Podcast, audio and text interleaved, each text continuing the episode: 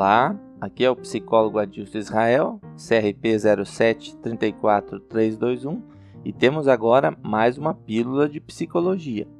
Hoje vamos falar sobre algo que acontece com todos nós, que é a procrastinação. Podemos dizer que a procrastinação está na esteira da autossabotagem e é o fato de deixar para depois, colocar prioridade naquilo que é mais fácil em negligência ou desculpa para adiar o que realmente importa que nos dá mais trabalho. Nesse movimento, a gente prolonga uma tarefa ou cria obstáculos irreais ao longo do processo que impedem que tal atividade seja concluída. Esse mau costume não nos permite relaxar previamente nem descansar posteriormente, pois vamos nos sentir permanentemente cobrados pelo que há por ser feito, e também compromete a rotina e os resultados que precisamos. Como consequência, vamos ter que fazer mais coisas em menos tempo haverá mais estresse e ansiedade e vamos aumentar significativamente a chance das coisas não serem feitas, darem errado, criarmos mais problemas e não atingir os objetivos necessários. Obviamente, não é difícil perceber o quanto isso é nocivo, como isso impede o funcionamento normal das coisas e dificulta muito o nosso desenvolvimento pessoal e, no caso da vida profissional, atrapalha a produtividade do indivíduo.